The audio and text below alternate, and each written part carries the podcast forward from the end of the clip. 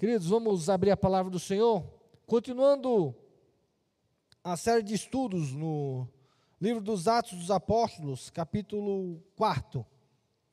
Lembrando que em janeiro, às noites, nós vamos continuar estudando o livro dos Atos dos Apóstolos. As mensagens de domingo à noite são a, a base para os estudos das células durante a semana. E que a partir da, do Nova Unção nós vamos ter outro tema, né? Para que o mundo creia. Então, vamos nos preparar para isso, para sermos usados por Deus, para que o mundo creia que Ele é o Senhor, Ele é o Messias, Ele é o Redentor da humanidade. Atos capítulo 4. Nós vamos ler a partir do versículo 5. E aí eu vou ler e vou fazer alguns comentários, e aí depois nós vamos ler mesmo a partir do versículo 23, que é onde eu quero basear minha mensagem de hoje à noite. Vai ser do capítulo 5, do versículo 23 até o 31. Mas nós vamos ler para entender um contexto, para a gente tirar algumas lições rápidas, e a partir do versículo 23 a gente faz uma leitura maior. Diz assim a palavra do Senhor: No dia seguinte, reuniram-se em Jerusalém as autoridades, os anciãos e os escribas com o sumo sacerdote Anás, Caifás, João, Alexandre e todos os que eram da linhagem do sumo sacerdote. Presta atenção aqui, a gente vai fazer essa leitura um pouco comentada agora no começo. Ah, entenda, quando ah, começa o versículo 15 dizendo no dia seguinte, ou seja, há uma continuação. E a continuação qual era? O, o os apóstolos Pedro e João tinham ido no templo no dia anterior, tinham encontrado um paralítico, um coxo, ah, que há vários anos ia para o templo e pedia esmola lá. E no encontro com o coxo, o coxo pede uma esmola para eles e Pedro diz assim: Olha, ah, nós não temos nem prata nem ouro, mas o que temos te damos em nome de Jesus, levante e anda. E aquele coxo ele se levanta, eles entram no templo louvando e adorando ao Senhor. E os judeus conheciam aquele coxo, ficaram maravilhados ao ver aquele coxo andando, reconhecem a obra de Deus e veem que foi João e Pedro que assim o fizeram. E aí Pedro aproveita e começa a pregar, e a pregar Jesus Cristo. E aí ele começa a falar, dizendo que quem tinha levantado aquele coxo foi no nome de Jesus Cristo. Jesus Cristo, o Nazareno, aqueles que os judeus tinham assassinado, tinham entregues e tinham matado numa cruz, ele tinha sido ressuscitado. E no poder de Jesus, aquele coxo se levanta e Pedro começa a falar de Jesus da salvação em Jesus, da santidade em Jesus, do evangelho do Senhor Jesus Cristo. E no meio do seu sermão, antes que acabasse, entraram os sacerdotes, o sumo sacerdote, o policial, né, a autoridade, o guarda do templo e os saduceus entraram e no meio do caminho interrogaram Pedro. E a gente, como a gente viu na semana passada, a mensagem era cristocêntrica, a mensagem era dura porque era a mensagem do Evangelho, mas era a mensagem verdadeira. E os sumos sacerdotes se incomodaram com aquela mensagem porque a mensagem deles destruía a religiosidade, as estruturas religiosas que estavam montadas. Os saduceus, eles ficaram melindrados e não gostaram da mensagem se irritaram porque pregavam a ressurreição dos mortos, iam contra a doutrina deles e eles não estavam abertos a, a aprenderem do Evangelho de Jesus Cristo. E aí a Bíblia diz que aqueles homens vão e prendem Pedro e João, mas eles assim que prendem porque já era muito tarde para fazer um julgamento. E aí agora João a, a, e Pedro eles saem presos do templo e a Bíblia fala no versículo 4 que mais, pelo menos 5 mil homens se converteram, ou aumentou-se o número de cristãos para 5 mil homens naquele momento. Várias pessoas acreditaram na palavra de Deus. E a gente viu na semana passada que a, a qualidade do meu cristianismo vai depender de como eu respondo a mensagem e a verdade do Evangelho do Senhor Jesus Cristo na nossa vida. E agora a gente continua. E aí continua dizendo no dia seguinte. No dia seguinte, todos se reuniram. E eu queria parar um pouco aqui para que você entenda que Lucas ele coloca nomes específicos. Ele diz: olha, começaram a se reunir e se reuniu Anás, Caifás, e aí você vai lembrar que esses, essas duas pessoas estiveram papéis importantes no julgamento do Senhor Jesus Cristo. E aí depois ele fala de duas pessoas que para nós é desconhecidas, João, Alexandre, e ele começa a falar, e todos os que eram da linhagem do sumo sacerdote. Agora Pedro, ele se via numa situação muito parecida com a do Senhor Jesus Cristo. E eu quero que você tenha isso em mente. Até alguns personagens eram os mesmos. Pessoas que alguns anos antes, alguns meses antes, algum período curto antes, eles estavam com Jesus Cristo ali na frente.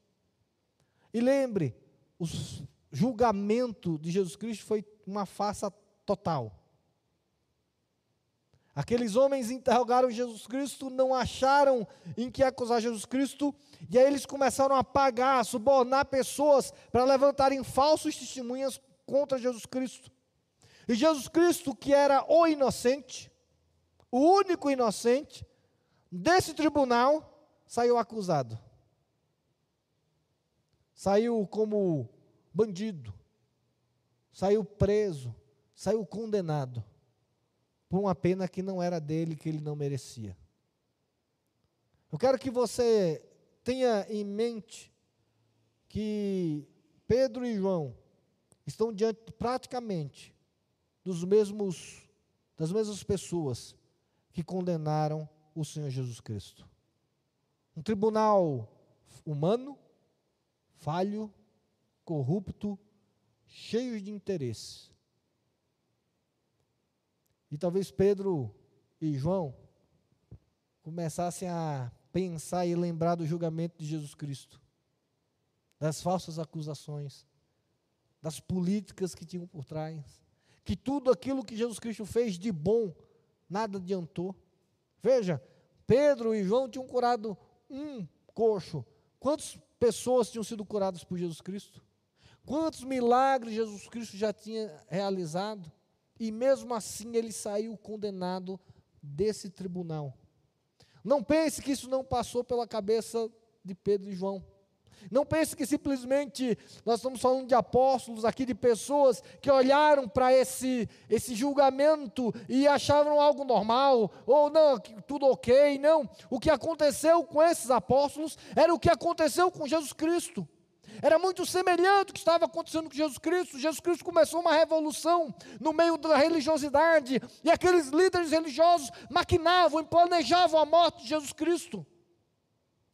E eles, teoricamente, tiveram sucesso na missão deles. Aqueles homens fizeram de tudo até levar Jesus Cristo à cruz. E agora os discípulos de Jesus se encontram na mesma situação. Ah, por causa da cura de um coxo, de repente, um circo estava armado.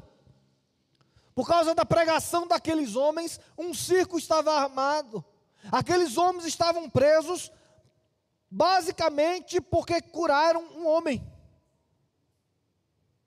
Já imaginou isso? Prendam esses homens, por quê? Porque ele curou um coxo. Ele fez um paralítico andar. Eles fizeram o bem. O poder de Deus estava sobre eles.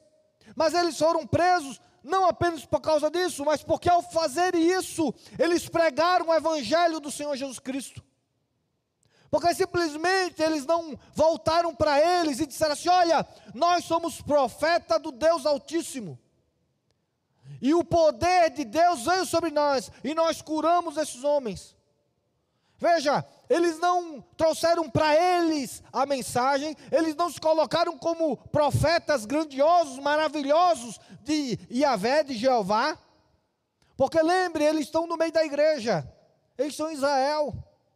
E o povo estava dando glória a Deus, reconhecendo que o que eles fizeram tinha a mão de Deus no meio deles. E eles podiam se levantar agora como novos profetas e que fossem falar, dizendo: Olha, eu vim com a mensagem do Messias, e talvez uma mensagem próxima com os dos sumos sacerdotes, não trouxesse problema. Se ele simplesmente dissesse: Olha, Yahvé, Deus foi quem curou esse paralítico através de nós, as coisas se acalmassem, as coisas se apaziguassem. Mas eles se levantaram e pregaram o evangelho do Senhor Jesus Cristo.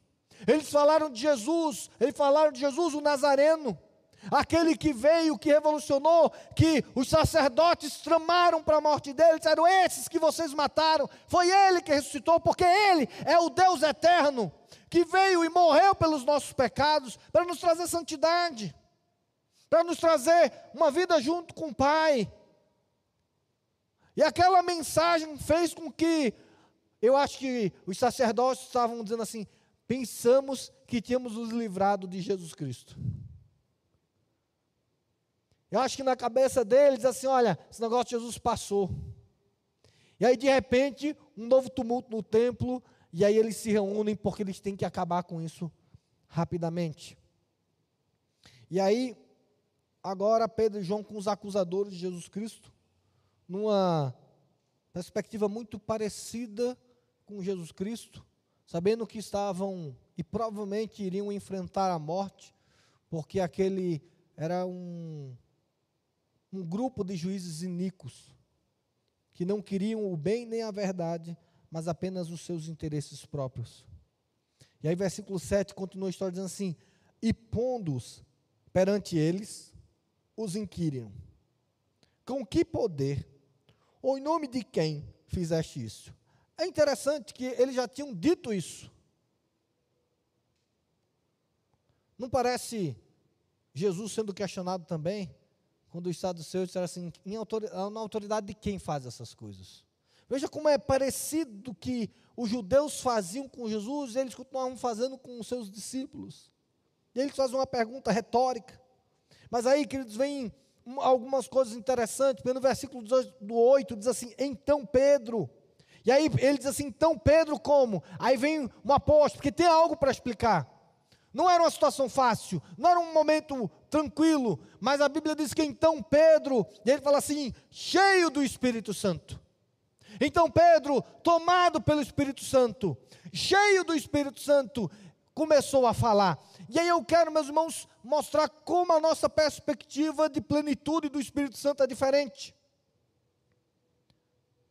Ele cheio do Espírito Santo, ele não profetizou, ele não ah, curou, ele não ah, ah, demonstrou nenhum dom espiritual, ele não fez nenhuma coisa mais miraculosa. Ele diz assim: porque Pedro, cheio do Espírito Santo, o que é que ele fez? Ele foi um apóstolo, ele foi um mártir, ele pregou o evangelho do Senhor Jesus Cristo. Ele, cheio do Espírito Santo, ele cumpriu a missão pela qual ele foi chamada. E eu quero que você entenda, meus irmãos, essa noite, que quando lemos o livro dos Atos dos Apóstolos, a plenitude do Espírito Santo é uma perspectiva de cumprir a missão de Deus na nossa vida. Quando o Espírito Santo vem, ele não vem para que tenhamos experiências e essas experiências sejam um fim em si mesmo apenas. O Espírito Santo não vem apenas para que falemos em língua, apenas, para que curemos apenas, para que profetizemos apenas, porque o, o fruto do Espírito, a bênção do Espírito não é o fim do cristianismo. A plenitude do Espírito Santo vai vir na minha vida e na sua vida, não quando quisermos ter experiências com Deus, não quando quisermos ter êxtase de Deus, mas a plenitude do Espírito Santo, o enchimento do Espírito Santo vai vir quando eu e você estivermos dispostos a cumprir a missão que Deus tem para cada um de nós. A plenitude do Espírito Santo, ela vem para que a igreja seja igreja, para a igreja faça o que ela tem que fazer, para que ela cumpra o seu chamado, ela cumpra a sua missão. E é interessante que poucas vezes a gente imaginaria assim, cheio do Espírito Santo, pregou. E por que essa plenitude do Espírito Santo? Porque, queridos, como eu disse a vocês, provavelmente o coração de Pedro estava temeroso. Ele estava diante daqueles juízes que condenaram a Jesus Cristo. Provavelmente o que estava no coração de Pedro era: o meu caminho agora é um caminho semelhante ao de Jesus Cristo, é um caminho de morte. Se mataram a Jesus pela mensagem, pelo que ele fez, também assim me matarão. E ele pôde pregar como pregou, porque ele deixou o seu coração aberto para ser cheio e pleno do Espírito Santo de Deus. E aí, cheio, Pedro lhe disse: autoridades do povo e anciões. Visto que hoje somos interrogados a propósito do benefício feito a um homem enfermo e do modo por que foi curado, tomai conhecimento, vós todos e todo o povo de Israel, de que em nome de Jesus Cristo, o Nazareno, a quem vós crucificastes e a quem Deus ressuscitou dentre os mortos, sim, em seu nome é que está curado perante vós, é, é que este está curado perante vós. Esse Jesus é a pedra rejeitada por vós, os construtores, a qual se tornou pedra angular.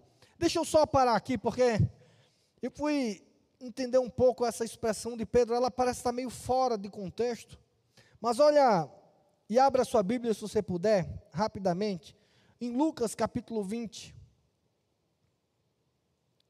versículo 17, em que Jesus, numa disputa, num, dos momentos de discussão religiosa com os principais sacerdotes, os escribas, ou seja, provavelmente alguns dos que ouviram o sermão de Pedro estavam aqui com Jesus. Capítulo 20, versículo 17, diz assim: Mas Jesus, fitando-os, disse: Que quer dizer, pois, o que está escrito? A pedra que os construtores rejeitaram, esta veio a ser a principal pedra angular. Olha que Pedro agora, com, certamente ele está voltando para esse momento aqui de Jesus Cristo, mas olha como Jesus Cristo termina. Ele diz assim: todo o que cair sobre esta pedra ficará em pedaços, e aquele sobre quem ela cair ficará reduzido a pó.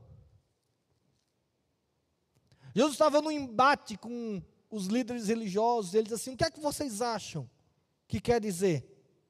que a pedra que os construtores ajeitaram, essa veio a ser a pedra angular, principal. E aí Jesus fala assim: todo aquele que for contra essa pedra perecerá. Todo esse que tentar ir de encontro a ela vai se dar mal. Todo aquele que tentar acabar com essa pedra será destruído. Essa pedra irá prevalecer. É isso que Jesus fala. E aí Pedro pega essas palavras de Jesus para aqueles homens que provavelmente ouviram essas palavras de Jesus e diz assim: Jesus é a pedra angular. Jesus foi a pedra rejeitada por vós. Era isso que o salmista queria falar. Vocês rejeitaram a pedra angular. E aí Pedro olha para aqueles líderes religiosos que mataram Jesus e diz assim: Olha, não lutem contra Jesus. Não façam nada contra ele. Vocês não vão vencê-lo, porque Jesus tinha dito lá. E aí Pedro continua dizendo: E não há salvação em nenhum outro, porque abaixo do céu não existe nenhum outro nome dado entre os homens pelo qual importa que sejamos salvos. Ao verem a intrepidez de Pedro e João, sabendo que eram homens iletrados e incultos, admiraram-se e reconheceram que haviam eles estado com Jesus. Olha, eles conheciam Jesus. Esses homens a quem Pedro e João falavam conheciam Jesus e reconheceram, eles estiveram com Jesus. E vendo eles, versículo 14, o homem que fora curado, nada tinham que dizer em contrário e, mandando-os sair do sinédrio, consultavam entre si, dizendo: Que faremos com esses homens? Pois, na verdade, é manifesto a todos os habitantes de Jerusalém que um sinal notório foi feito por eles, e não podemos negar. Mas para que não haja maior divulgação entre o povo, ameacemos-los para não mais falarem nesse nome a quem quer que seja. Chamando-os, ordenaram-lhes que absolutamente não falassem, nem ensinassem em o nome de Jesus. Mas Pedro e João lhe responderam: julgai se é bom diante de Deus ouvir-vos antes a vós outros do que a Deus. Pois nós não podemos deixar de falar das coisas que vimos e ouvimos.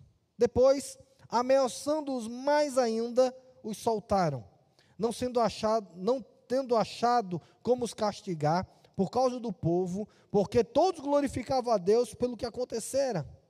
Ora, tinha mais de 40 anos aquele em que se operava essa cura milagrosa. Então, queridos, esse é o contexto que a gente chegou até aqui. E agora Pedro e João perceberam que, diferente de Jesus Cristo, os sumos sacerdotes eles não podiam agora inventar nada, não podiam negar, não podiam dizer que aquele homem não tinha sido curado, e aí a ideia que era de nascença ao coxo, e ele tinha mais de 40 anos, ou seja, mais de uma geração via aquele homem no templo, ele tinha que ser carregado ao templo, ou seja, não foi algo inventado, não foi algo fabricado, não foi algo midiático, e agora eles não podiam nem levantar alguém e dizer, não, não foram eles, eles não puderam usar da mesma, da mesma estratégia diabólica que fizeram com Jesus Cristo. E agora Pedro e João, que se viam uma maneira muito parecida com a do Senhor Jesus Cristo, quando ele foi crucificado, agora eles estão libertos. Agora eles estão livres.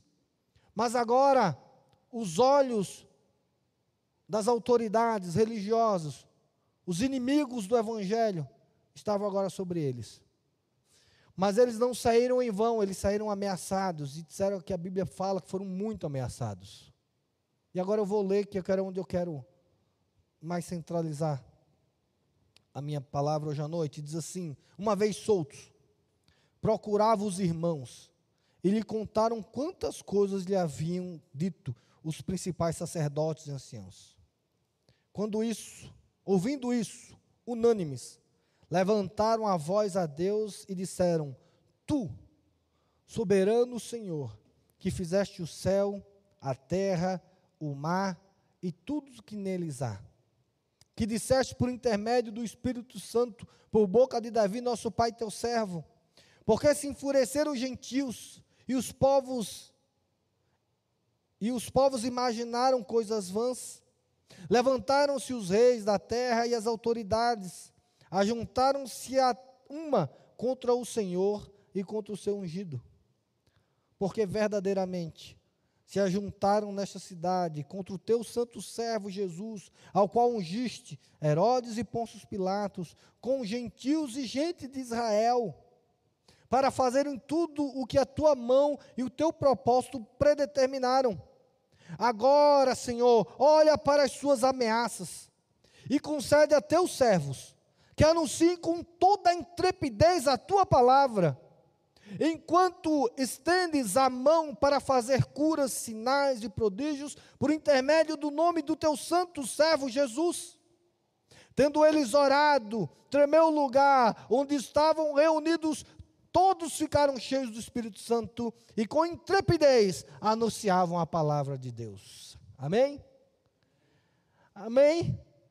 Meus irmãos, eles tinham saído daquela situação, eles não tinham sido condenados, eles não tinham sido mortos, e ao saírem do tribunal, provavelmente eles foram encontrar a igreja, a igreja provavelmente estava ansiosa, preocupada com eles, imaginando o que iria acontecer com Pedro e com João, e de repente eles saem e eles contam tudo o que aconteceu com eles, inclusive das suas ameaças.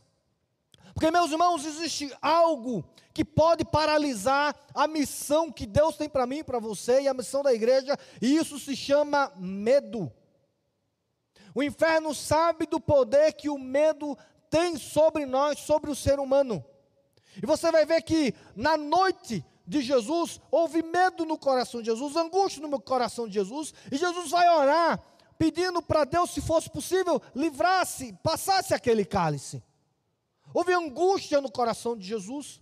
Porque o medo faz isso conosco.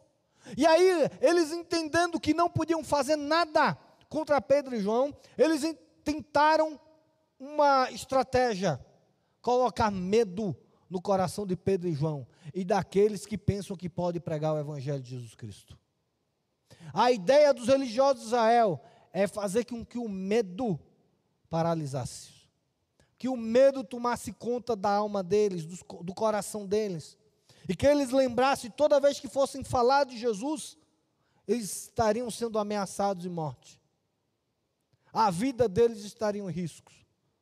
Eles diriam: hoje vocês se livraram, amanhã não se livrarão. E a igreja ouvia as ameaças, ouviu o que o medo podia fazer. E diante disso, a igreja, unânime, faz uma linda oração ao Senhor Jesus Cristo.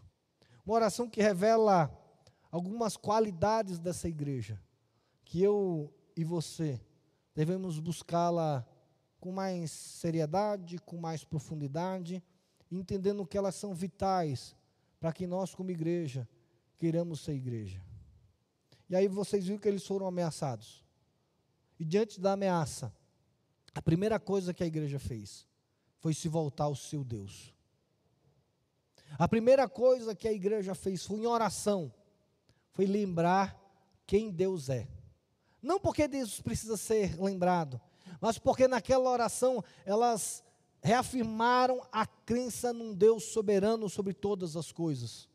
Num Deus que é o dono de todas as coisas. E a, a ideia é que o começo da oração, a igreja chama os atributos de Deus que iriam confortar os seus corações diante do medo.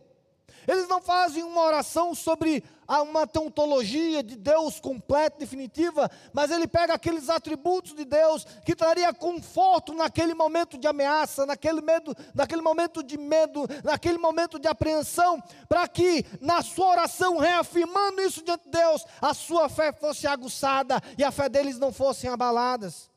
Meus irmãos, a primeira característica que eu vejo nessa oração que devemos buscar é, queridos, é uma fé fundamentada em quem Deus verdadeiramente é. Na sua natureza, nos seus atributos, um conhecimento profundo e pessoal de quem Deus é. Meus irmãos, não foi uma oração guiada pelos apóstolos, foi uma oração do coração da igreja. A igreja estava cheia de Deus no seu coração no momento de terror, no momento de dúvida, no momento em que a vida ela trouxe um questionamento sobre quem Deus é, sobre a fé deles, eles fazem uma reafirmação da soberania de Deus sobre todas as coisas. Eles começam dizendo, a voz unanimemente dizendo: Tu, soberano Senhor, que fizeste o céu, a terra e o mar e tudo o que neles há. No momento de medo, eles trazem nessa oração a certeza diante de Deus que Deus governa sobre todas as coisas. E aí eles continuam dizendo: Olha, e o que aconteceu com Jesus Cristo, Senhor? Isso foi porque o Senhor disse que iria acontecer. O Senhor falou que os ímpios iam se levantar contra o teu ungido e se levantaram. Mas tudo aconteceu como o Senhor pré-ordenou. Deus, no meio da ameaça, do que fizeram com Jesus Cristo, o Senhor continuou sendo o Senhor da história. Eles trouxeram na oração, naquele momento íntimo com Deus, a certeza de quem Deus era e que a fé deles não seria abalada, porque eles, em outras palavras, disseram: Senhor, o que aconteceu com Jesus Cristo aconteceu, mesmo o Senhor sendo soberano. Não aconteceu a parte da sua soberania, e o que está acontecendo hoje continua acontecendo e o Senhor continua sendo soberano sobre todas as coisas. Eles não passaram para questionar a Deus, meus irmãos, mas eles fortaleceram a fé de Deus no coração deles. Mas aí você vai ver que era uma igreja que tinha a palavra no coração. Eles citam, talvez, um dos salmos menos famosos. Você tem ideia de qual foi o salmo que eles citaram? Porque não é um salmo famoso. Não é um salmo conhecido, é um salmo messiânico, não é um salmo que fortalece a alma, que a gente não lê muito, é o Salmo 2. Eles citam aqui o Salmo 2, isso mostra, queridos, que a palavra estava no coração deles. Eles permitiam que a fé em Deus fosse fortalecida e fundamentada na palavra. E por isso eles apenas não citam palavras para Deus, mas é interessante que na oração eles citam a Bíblia.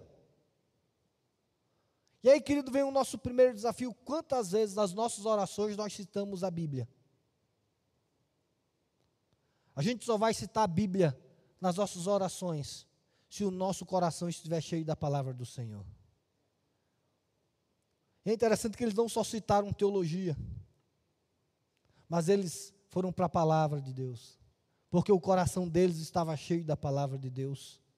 Não foi um, uma citação de Bíblia para lembrar a Deus, para provar a Deus, não. Foi uma citação porque eles dizendo, Deus, nós entendemos isso e a tua palavra diz que isso ia acontecer. O Senhor revelou isso a nós, o Senhor fala conosco, nós estamos prontos para ouvir a tua voz. A fé deles estava fundamentada nos Deus da Escritura, em quem Deus, em quem Deus disse que Ele é.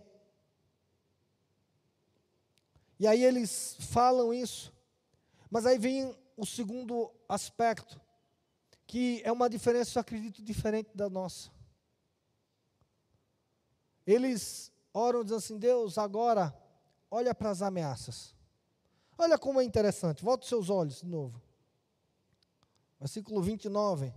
Diz assim: Agora, Senhor, olha para as suas ameaças. Olha agora para o que eles estão fazendo. E o que mais me encanta nessa oração e na igreja primitiva, e o que mais me desafia, é de como a oração deles seria diferente da minha. Até aqui seria igual, provavelmente. E eu diria, Deus, olha para as ameaças dele. E provavelmente eu diria assim: e age em meu favor. Age em nosso favor. Olha a ameaça deles. E que tua mão venha e cuide deles. Que a tua mão venha e nos proteja.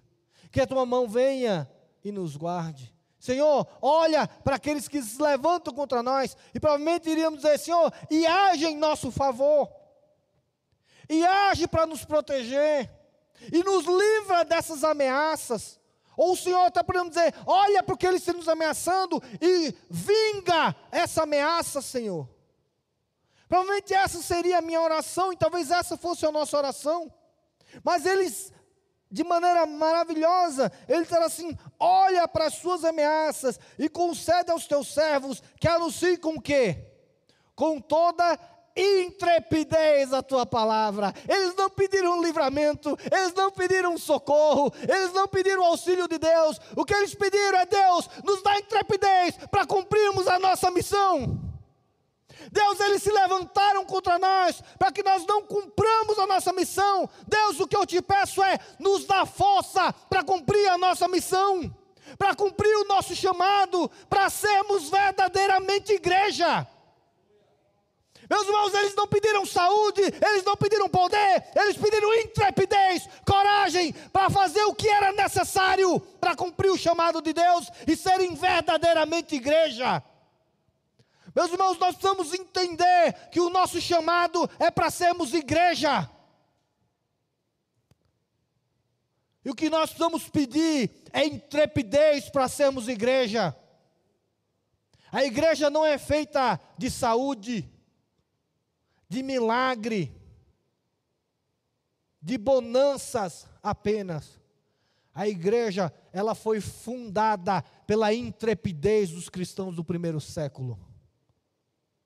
Eles pediram coragem, força, intrepidez para enfrentarem o inimigo. Porque eles sabiam que o inimigo nunca ia parar. Eles sabiam que aqueles eram o inimigo do momento. Eles sabiam que aqueles é, queriam se levantar naquele momento para deixar de sermos igreja. Por isso eles pediram intrepidez para continuar sendo igreja.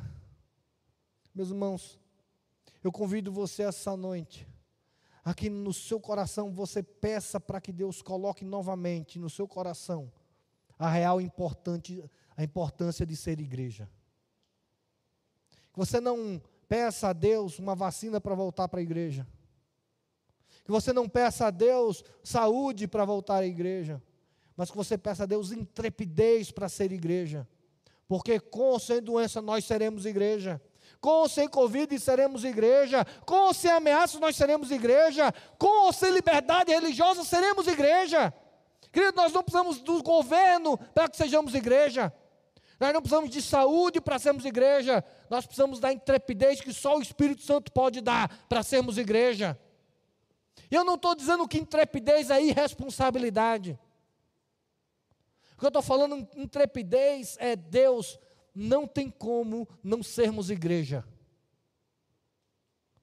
Eles não querem deixar a gente pregar, Senhor. Eles não querem deixar que cumpramos a nossa missão. Eles não querem deixar que sejamos igreja. Eles não pediram vida fácil. Eles pediram intrepidez para continuar sendo igreja. Ah, meus irmãos. Durante toda essa pandemia, quanto de intrepidez você pediu a Deus para continuar sendo igreja? Como o seu coração foi parecido com o da igreja primitiva, quando o medo bateu a porta? Eu não estou dizendo que é fácil, nem foi fácil para a igreja primitiva, porque a igreja primitiva pediu exatamente isso, intrepidez. Eles pediram algo que eles não tinham.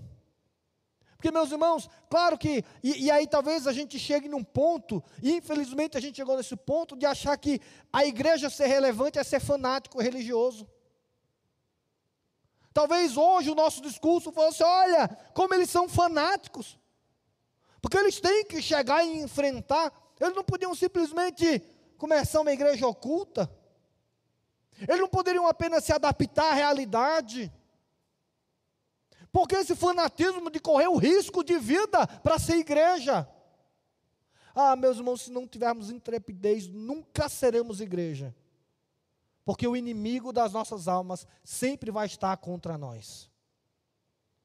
O inferno vai estar sempre se levantando contra nós de um jeito ou de outro. Algo mais sério ou menos sério. Mas ser igreja significa que o inferno vai se levantar contra nós. Porque lembra de novo, querido, a luta do inferno não é contra Deus. O diabo não luta contra Deus, porque essa luta ele já perdeu em Jesus Cristo.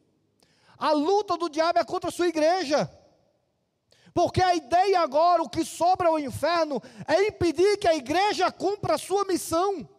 Isso ele vai se levantar e continua se levantando em todos os momentos da história. Queremos ser igreja? Vamos ter a oposição do inferno. Mas nós não precisamos ter medo, porque Deus vai estar conosco, o Espírito vai estar conosco, mas nós precisamos pedir, Deus, nos dá intrepidez, nos dá coragem, nos dá força, e principalmente nos dá a visão de que não há outra opção para nós a não ser sermos igreja. Não existe outra opção para mim e para você, a não ser aquela de cumprirmos a missão de Deus para a nossa vida. Deus não vai abrir mão do seu ministério, do seu chamado, por coisa nenhuma nessa vida. Nada vai te habilitar a dizer, Deus, agora eu posso não cumprir o que o Senhor tem para mim. Eu tenho falado isso, queridos, porque nesse ano de 2020, o que mais mexeu no meu coração, o que mais me angustiou, o que mais foi a prova ao meu coração, era se realmente a igreja era necessária. Em alguns momentos, no meio da crise, Diante de Deus, eu, eu cheguei à conclusão que para muitos a igreja não era necessária. Não, precisa abrir a igreja. Não precisa ter igreja. Porque a gente não está entendendo o que é ser igreja. Porque a gente está achando que ser igreja é vir para um culto, é assistir um culto. A gente está terceirizando e a gente acha que se a gente ficar na internet ouvindo o sermão, a gente está sendo igreja. Se a gente ficar em casa, pelo WhatsApp, a gente está sendo igreja. Se a gente achar que a gente pode ser igreja no mundo virtual. E às vezes eu fico imaginando que, e aí a gente vai ver pelo grupo do WhatsApp da igreja mesmo, né? no começo, quando a gente ficou impedido de não ter nada, a gente não tinha reunião, não tinha nada, todo mundo colocava, olha, estamos sentindo falta da igreja, estamos com saudade da igreja, ah, meus irmãos, que vontade de poder cultuar, de vontade de poder a, a, a, ouvir a palavra, que vontade de estar junto dos irmãos. Se vocês voltarem às mensagens atrás, no começo era só se falava disso. E aí, de repente, pôde ter o, o culto. E aí eu vou botar entre aspas online. E aí, de repente, a gente tinha a pregação à noite. E aí, de repente, não, não só pregação, vamos colocar o louvor também. E a gente tinha o louvor, e a gente tinha, e a gente colocava em casa, a gente cantando, a gente dançando, a gente dizendo: olha, glória a Deus por causa disso, porque é, no meio dessa pandemia a gente está podendo cantar, a gente está podendo adorar. E a gente começou a achar que isso era ser igreja. A gente começou a achar que olhando para uma televisão e cantando o que as pessoas estão cantando, eu posso chamar isso de culto. Chegou ao ponto de alguns acharem que não tem problema fazer a ceia virtual também. E aí por quê? Porque o virtual momento, não glória a Deus que a gente pode, porque tem uma televisão na internet, alguém fazendo assim, e a gente está junto vendo no mesmo vídeo, a gente achar que a gente é um corpo só. a gente achar que a gente pode, cada um em sua casa, beber do cálice, comer do pão, e achar que somos um no Senhor, estando distantes. Não, mas todo mundo está olhando o pastor ali na, no vídeo. E a gente começou a levar isso, tomou conta do nosso coração, e a gente começou a se acomodar com isso. E eu estou falando isso, queridos, porque isso foi o que passou no meu coração. Já compartilhei com alguns, era muito bom, moro em Águas Claras, 50 minutos de carro. De repente, eu abria meu computador, 30 segundos antes, eu sabia que começava às 18 dia já de, de como é, já pronto para dormir, né, de pijamão. Aí abria o, o, computador, ainda não tinha os cultos presenciais, era só o grupo louvor com o pastor que estivesse aqui. Então, quando eu não estava, eu estava em casa, abria o computador, assistia o culto e cantava, e lia a Bíblia e, e participava. E aí, de repente, até né, com um, um petiscozinho do lado, ninguém estava vendo, não tinha problema nenhum. E aí assistia, a, a, ouvia os cultos, cantava, louvava a Deus, ouvia a mensagem, eu acabava a mensagem, desligava meu computador, veja, já estava em casa pronto para dormir, para no outro dia tocar a vida. E aí eu comecei assim na, na, no, na mesa da sala, aí até o dia que eu já estava na cama assistindo o culto na cama, veja que coisa boa. Né? Aprendi a colocar a internet celular na televisão do quarto. Então, estava lá no quarto, na cama, acabou o culto, desliguei já, fui dormir direitinho, maravilha. E aquilo estava ficando bom demais. Mas estava ficando bom demais, porque o inferno estava na minha cabeça dizendo que isso era ser igreja. Que isso era o bastante para ser um bom crente.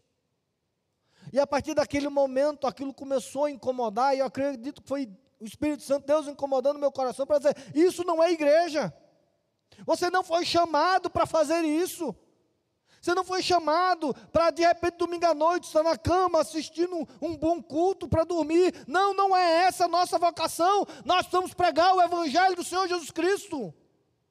O Evangelho não é o Evangelho da comodidade, é o Evangelho do sacrifício. E para se sacrificar é preciso ter intrepidez, e só tem intrepidez quem pede a Deus e quem é cheio do Espírito Santo. Meus irmãos, quantas vezes as suas orações nesse período você pediu intrepidez a Deus? Deus, me dá intrepidez para pregar o Evangelho, para continuar falando da tua palavra.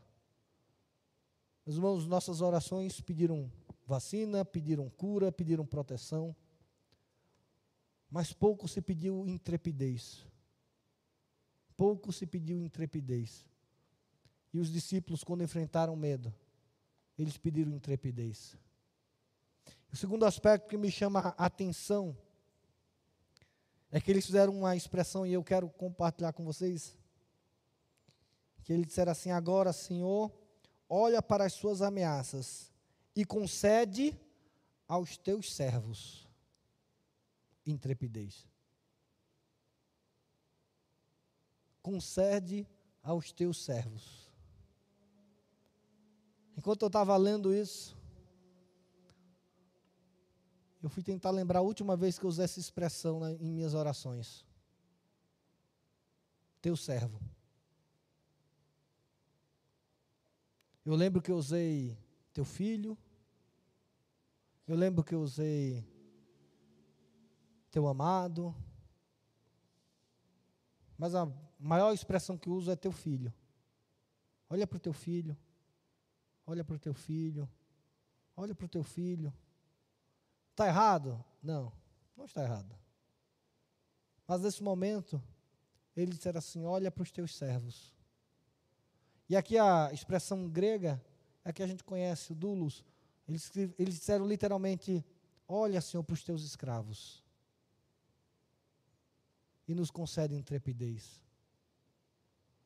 Meus irmãos, o segundo aspecto aqui que estava cheio do coração da igreja primitiva, que fez ela ser o que ela foi, é porque era uma igreja cheia de servos e não cheia do filho do rei, de filhos do rei. É uma igreja que estava muito mais preocupada em servir do que ser servida. Ela não disse: olha para os teus filhos, olha para o teu povo, olham para aqueles que o Senhor ama, olha para aqueles que te amam ele diz assim: concede aos teus servos. Meus irmãos, meu medo é que essa nossa geração deixou a ser, deixe, deixe de ser a geração de servos, de pessoas que estão para servir, para serem de pessoas que estão para ser servidas. Diante do medo, diante das ameaças, eles pediram para que continuem assim sendo reconhecidos por Deus como servos. Senhor, olha para os teus servos. Não eram para os teus filhos, não eram para os teus familiares. Estamos aqui para te servir, Senhor. E por isso a igreja era importante para eles, a pregação e a missão, porque eles eram servos. Senhor, olha para os teus escravos. Nós não temos direito nenhum. Nós não temos do que exigir. Nós estamos aqui para servir ao Senhor. A igreja primitiva, ela com intrepidez venceu as ameaças. Porque antes de tudo elas eram servas do Senhor Jesus Cristo. É a igreja que servia ao seu Senhor. Era a igreja que estava pronto para abençoar. Isso foi tão forte no coração deles que, no meio do medo, eles pediram: Senhor, nós queremos continuar te servindo ah, eu penso que nós queremos ser a geração que quer continuar adorando. Dá para entender a diferença? Senhor, que meus, meus lábios não se calem, eu vou te adorar o dia todo, o momento todo, o tempo todo. Nós somos a geração que quer continuar adorando. Mas nós somos a geração que quer continuar servindo também ao seu Senhor. Não apenas adorar, mas servir. Senhor, concede aos teus servos. E aí você vai ver que o, o mais impressionante é que eles pediram milagres graciosos de Deus, que só um servo pode pedir. Eles pediram intervenção divina, mas a intervenção divina não foi para eles. Olha como foi interessante, ele diz assim: concede aos teus servos que anunciem com toda a intrepidez a sua palavra enquanto estendes a mão. Aí vem. Para fazer o quê? Curas, sinais e prodígios por intermédio do nome do seu santo servo Jesus. Senhor, que nós possamos anunciar com intrepidez, dar essa bênção aos teus servos, que nós continuemos te servindo, cumprindo a missão que fomos chamados pregando a tua palavra, e que enquanto estivermos fazendo isso, o Senhor nos deu poder para isso? Não, eles não estavam olhando para eles. Eles não queriam o poder para curar, eles não queriam, eles queriam para que a tua mão se estenda sobre esse povo que nos ameaça. Com o quê? Com curas, com sinais, com prodígios, que o Senhor estenda a tua mão e abençoe a essas pessoas. A oração do servo pensa no outro e não em si. A oração do servo e da igreja foi voltada para os outros e não para eles. eles definitivamente queriam ser bênção, bênçãos na mão do Senhor Jesus Cristo para abençoar as outras pessoas. Meus irmãos, se não temos dons espirituais no nosso meio, é porque nós não queremos abençoar as outras pessoas. Não existe dom espiritual que te abençoe ou que abençoe a si mesmo. Talvez a gente possa discutir o dom de línguas, que aí ele fala de autoedificação, mas é o único de todos os dons espirituais. Pode ler todos os dons espirituais. Os dons só têm uma finalidade: abençoar o outro.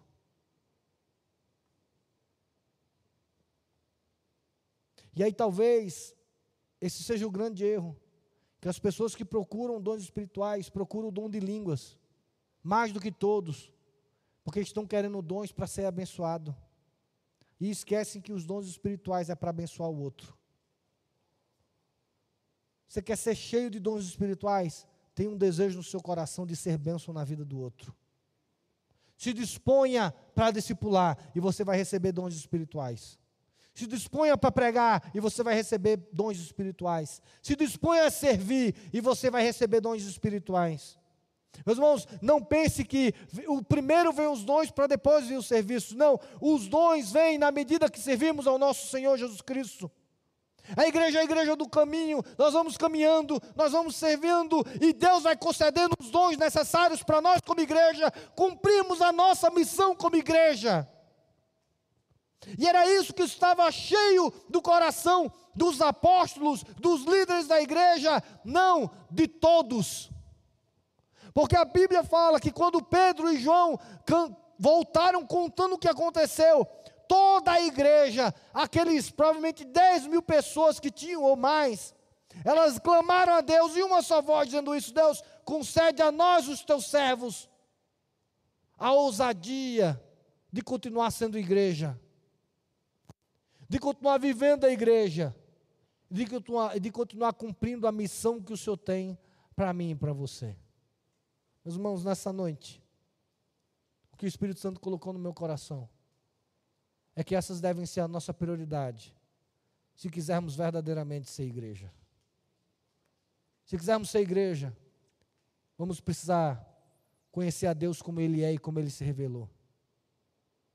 Precisamos ter o nosso coração cheio da palavra de Deus, ao ponto de nas nossas orações termos a palavra de Deus. Precisamos ter um entendimento de que a igreja é essencial na nossa vida cristã. Que a gente precisa se comprometer com ela, vivê-la, ser instrumento de Deus para abençoá-la. E precisamos de intrepidez para isso. Porque ao fazermos isso, os inimigos do Evangelho vão se levantar contra nós. Mas com intrepidez, iremos vencer como a igreja primitiva venceu. Quando Israel foi pouco, o inferno levantou Roma. E quando o inferno levantou Roma, Deus deu muito mais intrepidez para a igreja. E a igreja venceu Roma. E a igreja continua vencendo, vencendo e vencendo. Porque Cristo vai na nossa frente. Cristo vai diante de nós. O Espírito Santo age no nosso meio. E com intrepidez vamos continuar sendo igreja, mesmo quando o medo bate a porta do coração. E por último, para sermos igreja, o Espírito Santo precisa renovar em nosso coração o desejo de sermos servos. Sabe por quê, queridos? O servo se compromete. Sabe por que às vezes nós não queremos nos discipular, nós não queremos pregar o Evangelho? Porque ter ministério significa ter compromisso. Compromisso com Deus, compromisso com a igreja, compromisso com as pessoas. Não tem como não pregarmos e não nos comprometermos com o que pregamos. Não tem como nos, nós ensinarmos e não nos comprometermos com o que ensinamos. Não tem como nós discipularmos e não nos comprometer com o que estamos discipulando. Se quiser sermos igreja, precisamos nos comprometer com a missão da igreja. E isso só vai acontecer se você entender que, antes de tudo, você é um servo do Senhor Jesus Cristo. Mais uma vez, eu pergunto a você: quando foi a última vez que você orou a Deus dizendo, o teu servo? Qual foi a última vez que você usou essa expressão para o seu Deus? Dizendo, Deus, aqui está o teu servo, aqui está o teu escravo, aqui está aquele que quer te servir. Que o Senhor Jesus abençoe a sua igreja. Que o Senhor Jesus nos abençoe, que o Espírito Santo enche os nossos corações, ao ponto de termos no nosso coração os mesmos sentimentos que estavam no coração dessa igreja. E aí você vê que quando eles oram dessa maneira, a Bíblia diz que ela termina como? Local tremendo, eles todos sendo cheios do Espírito Santo, e o que? E anunciavam a palavra com intrepidez. Pelo menos aqui, não há relato de milagres, de curas, de tudo isso. Mas Deus ouviu a oração deles, e eles continuaram com intrepidez, cumprindo a missão que Deus tinha dado para eles. Que o Senhor Jesus e o Espírito Santo enchem o nosso coração com o mesmo desejo que essa igreja teve. Que Ele nos encha de intrepidez para cumprirmos as promessas de Deus na nossa vida. Vamos orar? Eu convido você a orar, querido. Convido você agora diante de Deus. Fechar os seus olhos.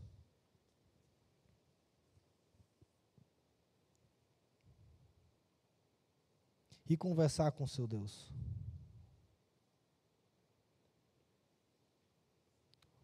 O ano passou, a vacina chegou. E como foi as suas orações nesse período? O que o seu coração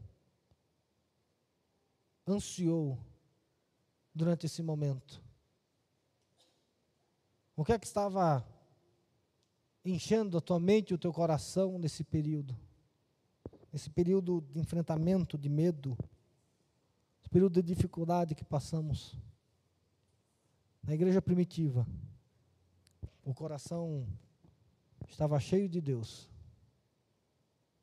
O coração estava desejoso em ter intrepidez para cumprir a missão de Deus na sua vida. O coração deles estavam cheios de um sentimento de servir a Deus acima de todas as coisas. Que essas expressões voltem às suas orações. Esse é o meu desafio hoje à noite. Que essas duas palavrinhas voltem às suas orações. Intrepidez e teu servo. Que elas voltem para as tuas orações e para o nosso coração. Uma vez soltos, procuraram os irmãos e lhes contaram quantas coisas lhes haviam dito os principais sacerdotes e os anciãos.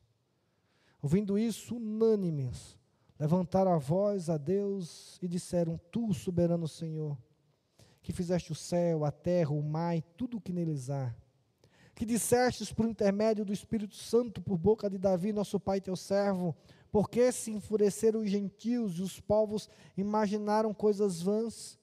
Levantaram-se os reis da terra e as autoridades ajuntaram-se a uma contra o Senhor e contra o teu o seu ungido.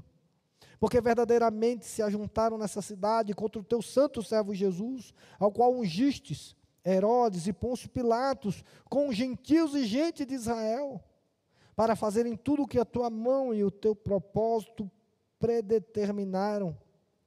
Agora, Senhor, olha para as suas ameaças e concede aos teus servos que anunciem com toda a intrepidez a tua palavra, enquanto estendes a mão para fazer curas, sinais e prodígios por intermédio do nome do teu servo, Senhor Jesus Cristo.